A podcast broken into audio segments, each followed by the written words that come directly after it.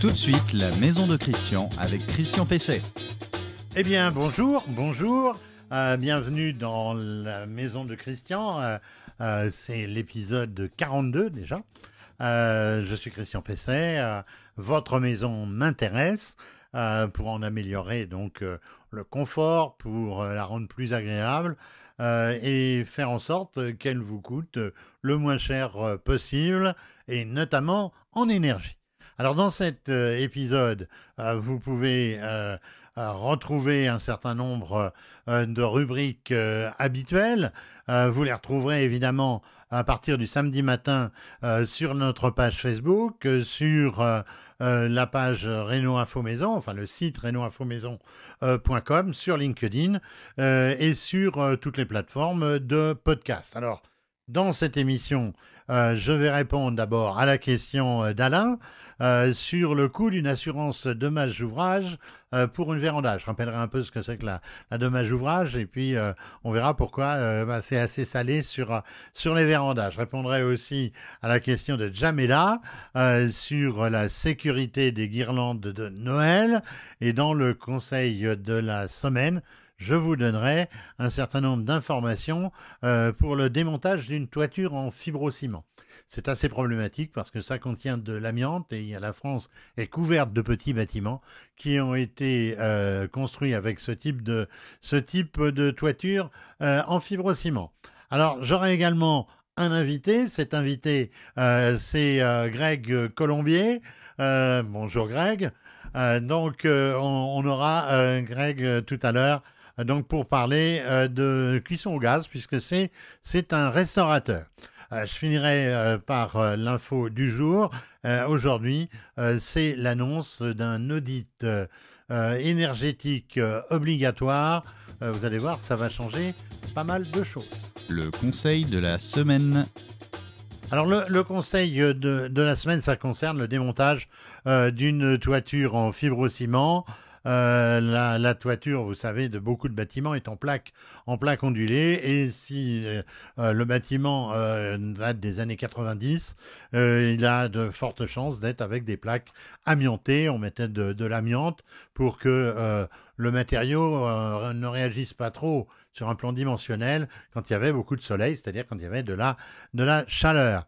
Alors les fibres d'amiante contenues dans ces plaques ne sont pas dangereuses tant qu'on ne touche pas aux plaques, parce que donc elles sont contenues, et sauf si la plaque se dégrade, euh, se brise euh, ou vient à s'ébrécher un peu, mais c'est quand même pas catastrophique. Euh, en revanche, si jamais on scie la plaque, si jamais on la râpe, si jamais on la casse, eh bien des fibres d'amiante peuvent se libérer, et là, évidemment, c'est très dangereux puisque les fibres d'amiante sont fortement cancérogènes. Euh, ce qui me euh, conduit à vous dire de ne jamais le faire vous-même. Euh, il faut vraiment faire appel à un professionnel. Alors la réglementation d'ailleurs elle est très stricte. Euh, elle vise à, vous protéger, les, personnes qui sont dans l'environnement, euh, et à protéger ce qu'on appelle les désamianteurs. Ce sont des spécialistes de l'élimination de, l'amiante qui est contenu euh, dans un certain nombre de matériaux, et pas seulement dans les plaques ondulées. On en trouve dans les grosses canalisations en fibrociment, on en trouve dans des dalles de sol en vinyle, dans certains joints, dans les cols qui ont servi à coller du carrelage. il faut être donc prudent avec tous ces matériaux dès lors qu'ils sont en à 1997. en gros, jusqu'à l'an 2000, parce qu'il y a eu évidemment de l'écoulement de stock, même si normalement euh, c'était interdit. Alors le, désamiantage, il est, à, il est à confier, donc je vous le disais, impérativement à une entreprise qui bénéficie euh, d'une certification, une certification qui est délivrée par des organismes comme l'AFNOR, euh, Calibat, euh, Global. toutes ces qualifications sont certifiées par le comité français d'accréditation. Alors les désamianteurs, vous les verrez si vous allez d'ailleurs sur renaultinfomaison.com, il y a une fiche que j'ai créée sur, sur le sujet en perspective euh, de, cette émission. Euh, vous allez voir, c'est des cosmonautes. Hein. ils sont revêtus d'équipements euh, de, combinaisons blanches avec même une respiration autonome, avec, un, avec une, filtration. Ils ont des gants, ils ont un, masque. Enfin, c'est, je on, on, a l'impression que ce sont des cosmonautes. Ça veut bien dire qu'il y a un danger évident. ils interviendront le plus souvent par le dessus de la couverture, euh, mais parfois ils peuvent intervenir aussi de l'intérieur. Il y a parfois aussi des doubles toitures.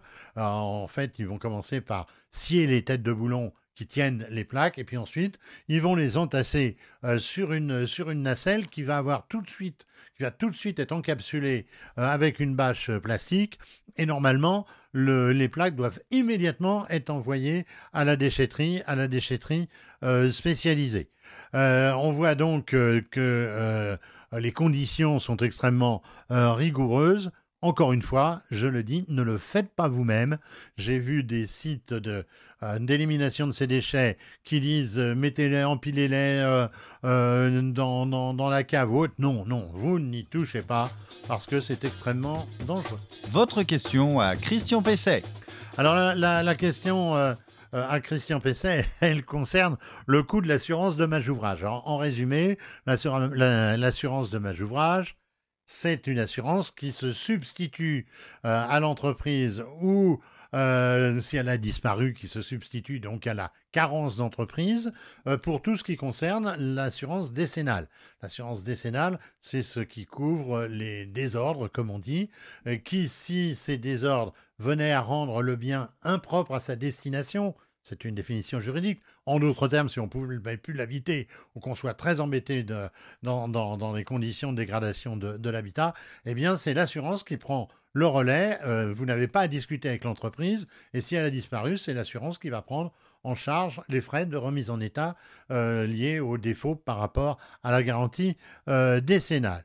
alors, elle couvre quoi? Elle couvre essentiellement donc le gros œuvre, les parties de, fenêtres qui pourraient venir euh, à fuir. Euh, elle peut couvrir aussi les parois intérieures si elles viennent à être humidifiées par des fissures dans, la façade. Alors, euh, le, donc Alain m'a dit, vous conseillez toujours les particuliers de souscrire une assurance de dommage ouvrage. J'ai fait réaliser des devis pour un projet de véranda de 18 000 euros, c'est quand même pas rien. le coût de l'assurance est de 3 700 euros. C'est énorme par rapport au projet. Euh, quel assureur conseillez-vous? Alors, il faut rappeler que, aussi que euh, c'est une assurance obligatoire, la loi Spinetta, mais si jamais vous la prenez pas, vous n'aurez pas d'amende. Donc, évidemment, beaucoup de gens, considérant que c'est trop cher, ne la prennent pas, espérant qu'il n'y aura pas de problème avec l'entreprise ou qu'elle ne viendra pas euh, à, disparaître. Alors, qu'est-ce qui explique ce montant proportionnellement élevé qui est proposé C'est que normalement, c'est pour la construction d'une maison. Alors une maison, ça ne coûte pas 18 000 euros, ça coûte beaucoup plus, donc le rapport n'est pas le même. Et surtout, la plupart euh, euh, des, assurances commencent par euh, vous proposer une, une, assurance avec un minimum, c'est-à-dire y a un forfait, et le forfait, c'est généralement 3 000 euros. Donc on voit que 3 700 euros, à partir du moment où il y a un forfait de 3 000 euros de départ, bah, ce n'est pas, pas faramineux. Alors vous êtes peut-être tenté de ne pas prendre cette assurance de dommage ouvrage. Je vous le déconseille formellement. Évidemment, l'assurance, elle est toujours trop chère quand on n'en a pas besoin. Sachez qu'il y a beaucoup aussi sur le marché euh, d'entreprises peu scrupuleuses, notamment hors de la zone européenne, qui vous proposent euh, des garanties euh, apparemment mirifiques pour un prix modique. mais là, c'est tout à fait à déconseiller. Il y a eu de gros problèmes avec ce type d'assurance parce que la Fédération française d'assurance qui elle-même se substituerait à une assurance française défaillante ou européenne défaillante, eh bien là, elle vous laissera au milieu du guet. L'invité de Christian Pesset. Alors, l'invité de, Christian Pesset, c'est Greg Colombier, que nous allons avoir immédiatement par Skype, puisqu'il ne pouvait pas être en, être en studio. Euh, bonjour, euh, bonjour Greg Colombier. Euh, bonjour Christian. Bonjour, vous êtes patron du restaurant Les Bruyères. Les bruyères, donc, c'est, on y accède par l'air de Gouvet, j'ai vu ça. sur la 84, c'est entre Caen et Avranches, c'est ça? C'est exactement ça, absolument. tout, à fait, tout à fait. au bout du parking. particularité de notre établissement qui bénéficie de cet accès, en effet. Très bien. Alors, on, peut se, demander si la cuisson, la cuisson au gaz est toujours d'actualité. On a une telle poussée de l'électricité ces dernières années. Euh, et euh, on va avoir le, témoignage donc là d'un restaurateur. Alors moi j'ai fait quand même ma petite enquête sur, sur le sujet. Alors qu'est-ce que j'ai trouvé? Alors j'ai relevé sur des sites spécialisés et notamment euh, dans la bouche d'un certain nombre, ou tout au moins dans l'écrit d'un certain nombre de grands, de grands chefs, euh, une flamme courte et verticale, ça optimise la transmission euh, de la puissance de chauffe, une souplesse et une réactivité, une large gamme d'appareils de cuisson et la possibilité de cuisiner sur des feux au four euh, même sur une plancha, j'ai vu qu'il y a des planchas euh, à gaz, euh, et puis une bonne sécurité, on le verra, grâce à des, à des thermocoupes. Donc, bah, j'en viens à notre, à notre ami, à notre ami Greg. donc, si je vous appelle, c'est parce que, évidemment, vous, votre cuisine fonctionne au gaz et, et ça fait longtemps? Oui, absolument. Évidemment, la cuisine fonctionne au gaz. Euh, ça, fait, euh, ça fait un certain temps, puisque depuis la tradition, euh, depuis la, création du restaurant en 84, les premiers équipements fonctionnaient déjà en effet au gaz. Et c'est pour le coup une tradition qui a perduré. D'accord. c'est quel type, quel type d'équipement que, que vous utilisez? Alors, on avait déjà à nos débuts travaillé avec un grill de type charcoal qui était euh, à la pierre de, lave et qui était lui-même alimenté au gaz. Aujourd'hui, ça a un petit peu évolué. Euh, vous parliez à l'instant de, la plancha. On s'est donc équipé d'une plancha euh, toute inox qui fonctionne évidemment au gaz aussi, et puis un piano complet avec quatre feux, une plaque coup de feu et puis aussi un four à gaz intégré. D'accord. Vous n'avez pas été tenté, comme un certain nombre de chefs, par, par l'induction? Bien, en partie, on a vraiment voulu euh, continuer sur le principe de la cuisine au gaz, euh, ne serait-ce qu'aussi le, le, côté euh, façon de cuisiner, la flamme qui est sous une casserole, sous une poêle, qui permet quand même de mettre un peu en évidence la cuisine qu'on élabore. on s'est équipé aussi, mais de, de, toute petite manière, sur une plaque induction, mais vraiment plutôt pour quelque chose d'appoint. D'accord. Euh, alors, on parle souvent, euh, j'ai lu ça en tout cas, euh, de la réactivité et de la, et de la précision du gaz. Alors, quand on s'est parlé pour préparer cette émission, vous n'étiez pas tout à fait d'accord avec ça. Bah, pas complètement, effectivement, euh, puisque euh, la, la, flamme telle qu'elle euh, telle qu'elle telle qu'elle sort du, fourneau, en fait, a plutôt une façon de chauffer la, la poêle plutôt à l'extérieur, ce qui fait qu'on a des risques de cuisson un petit peu uniformes en fonction de là où se situe le produit, et ça nécessite quand même une vigilance un petit peu plus accrue. Euh, là où l'induction euh, uniformise davantage euh, la cuisson dans une, dans une poêle en l'occurrence. D'accord, ça veut donc dire qu'il faut quand même surveiller, il faut une certaine, une certaine expertise, expertise, on peut dire ça? Ça nécessite en effet d'avoir la connaissance de la cuisson, bien sûr, et surtout d'être vigilant, ce qui n'est pas toujours extrêmement évident pendant un, un service, je vous l'accorde. Alors, euh, on parle souvent aussi du gaz idéal pour, euh, pour mijoter ou bien pour saisir, pour, euh, pour retirer ces, ces, cuissons. elles, là, sont très adaptées au gaz ou le gaz, il est très adapté plutôt? Tout dépend effectivement l'objet, la façon dont on souhaite réaliser la, cuisson. Euh, pour ce qui est de, saisir effectivement la, différence avec l'induction euh, est assez saisissante. Euh, en tout cas, nous, c'est comme ça qu'on l'utilise. On travaille beaucoup au gaz pour saisir une viande, pour la marquer tout d'abord dans un premier temps. pour ce qui est de la rôtisserie, ça fonctionne aussi très bien. Et euh, le mijotage, euh, on est équipé, comme je le disais en préambule, d'une plaque coupe-feu qui est alimentée au gaz. Et lorsqu'on maîtrise correctement la, flamme, et notamment qu'elle est éventuellement en veille ou très basse, pour des cuissons très longues, très douces, euh, le résultat est absolument extraordinaire parce que là, on peut vraiment laisser tout doucement la cuisson se faire et sans avoir un œil dessus. Donc à ce niveau-là, c'est clairement extrêmement intéressant. Et alors, côté four, parce que euh, il y a des fours euh, électriques, ça, ça, existe, il y a des fours vapeur. Euh, le, four gaz, c'est quelque chose que, que, vous appréciez, que vous utilisez couramment? Alors, on est équipé des deux. Euh, on est équipé d'un four qui est alimenté électriquement, mais le, four au gaz aussi nous sert de manière euh, générale, beaucoup plus pendant les services, euh, mais il est extrêmement intéressant. Alors, lui, il est directement intégré à notre, à notre, à notre piano. Et, il sera plutôt utilisé, là encore, en fonction de ce qu'on a besoin de faire.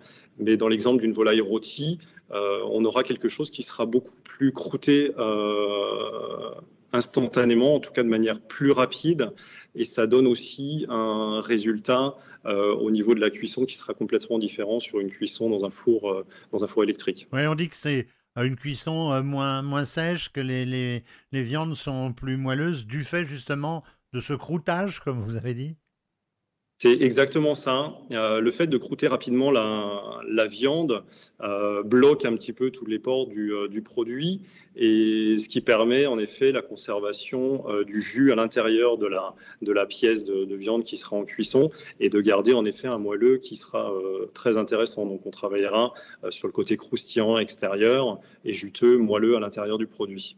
Alors, côté, côté sécurité, il n'y a, pas de, pas de problème. Vous êtes êtes tranquille parce que on imagine toujours euh, que ça peut déborder et puis souffler le, gaz. Il y, a, un truc qui s'appelle le thermocouple, c'est ça? Oui, absolument. Alors ça, effectivement, c'est un, un, gage de sécurité évident. À partir du moment où euh, il y a potentiellement une fuite euh, de gaz, lui agit à ce niveau-là pour, pour couper déjà dans un premier temps. cependant, en cuisine, on est quand même censé avoir un petit peu d'odorat et assez rapidement, on sera capable de détecter euh, une odeur de gaz. Euh, tout le monde y sera très vigilant et en cas de fuite, euh, il y a des normes à respecter. Il y a une vanne de coupure générale qui est très facilement accessible, qui permettra tout de suite de stopper toute éventualité de, fuite. Donc pas de problème particulier, ça nécessite éventuellement un petit peu plus de vigilance sur le, sur le four ou au moment de l'ouverture de la porte. On peut parfois avoir un petit retour de flamme, mais ça reste extrêmement, extrêmement, extrêmement rare. Alors, quels seraient les, éléments de, euh, de, modernisation, euh, d'évolution que, vous pourriez souhaiter? Je dirais que sur le, four à gaz euh, directement intégré au piano, on ne bénéficie pas forcément d'une justesse de température qui fait qu'on a quand même une enceinte qui peut monter très très vite en température, là où sur des cuissons qui nécessiteront un petit peu plus de précision, qu'on trouvera moins.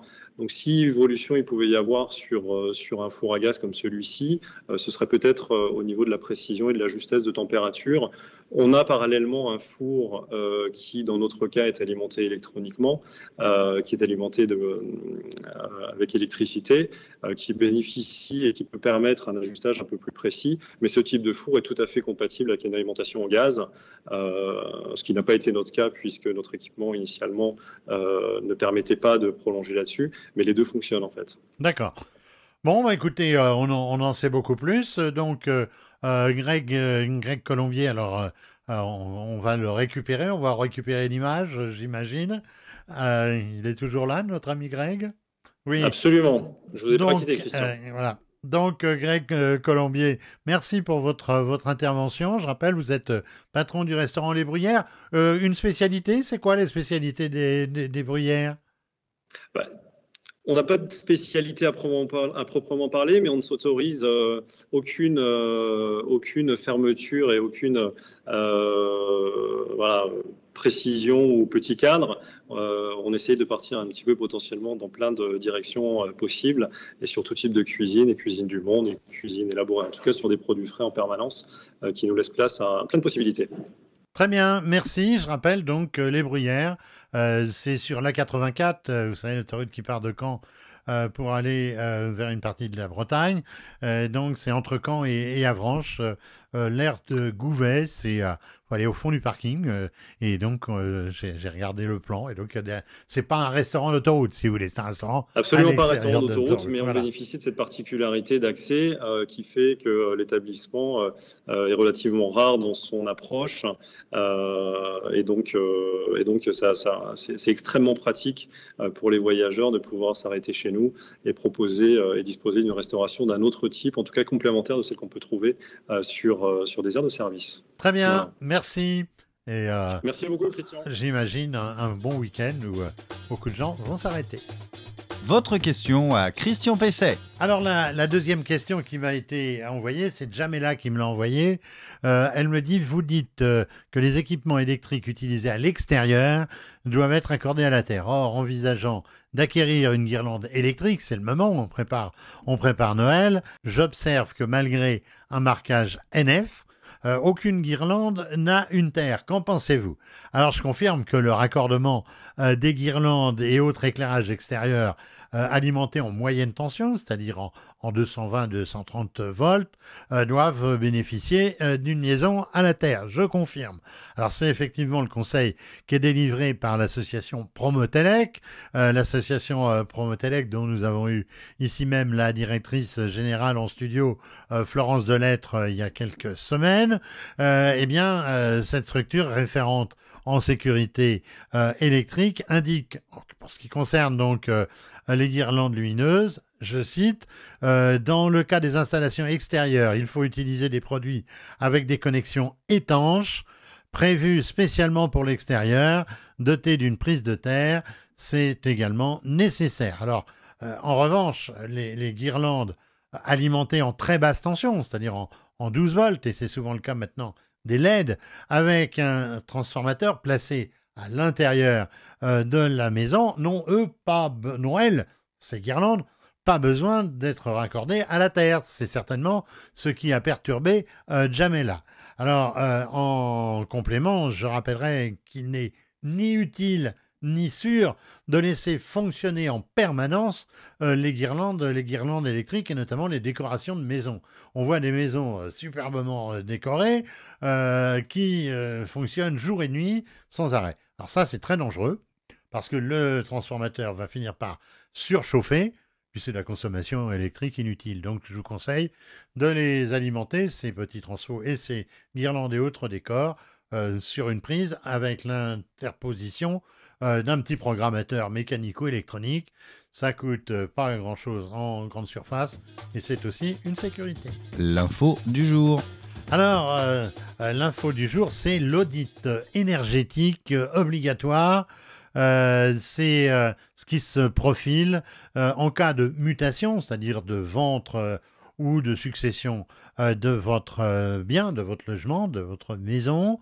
Euh, et euh, ça se produit évidemment euh, à l'issue euh, du euh, DPE, le fameux euh, diagnostic de performance euh, énergétique. Alors c'est l'une des dispositions de la loi climat qui vient tout juste d'être euh, promulguée. Alors euh, cet audit euh, énergétique, il va concerner euh, les logements euh, de G à D, vous savez, dans l'étiquette euh, énergétique. Alors il va y avoir une montée en puissance progressive de cette obligation, G et F en 2022, E en 2024 et D en 2034. Alors les résultats de l'audit euh, conditionnent les possibilités d'aide à la rénovation énergétique sur ce référentiel, donc euh, ma prime rénov, les certificats d'économie d'énergie, les COPTZ et autres, et autres primes euh, locales.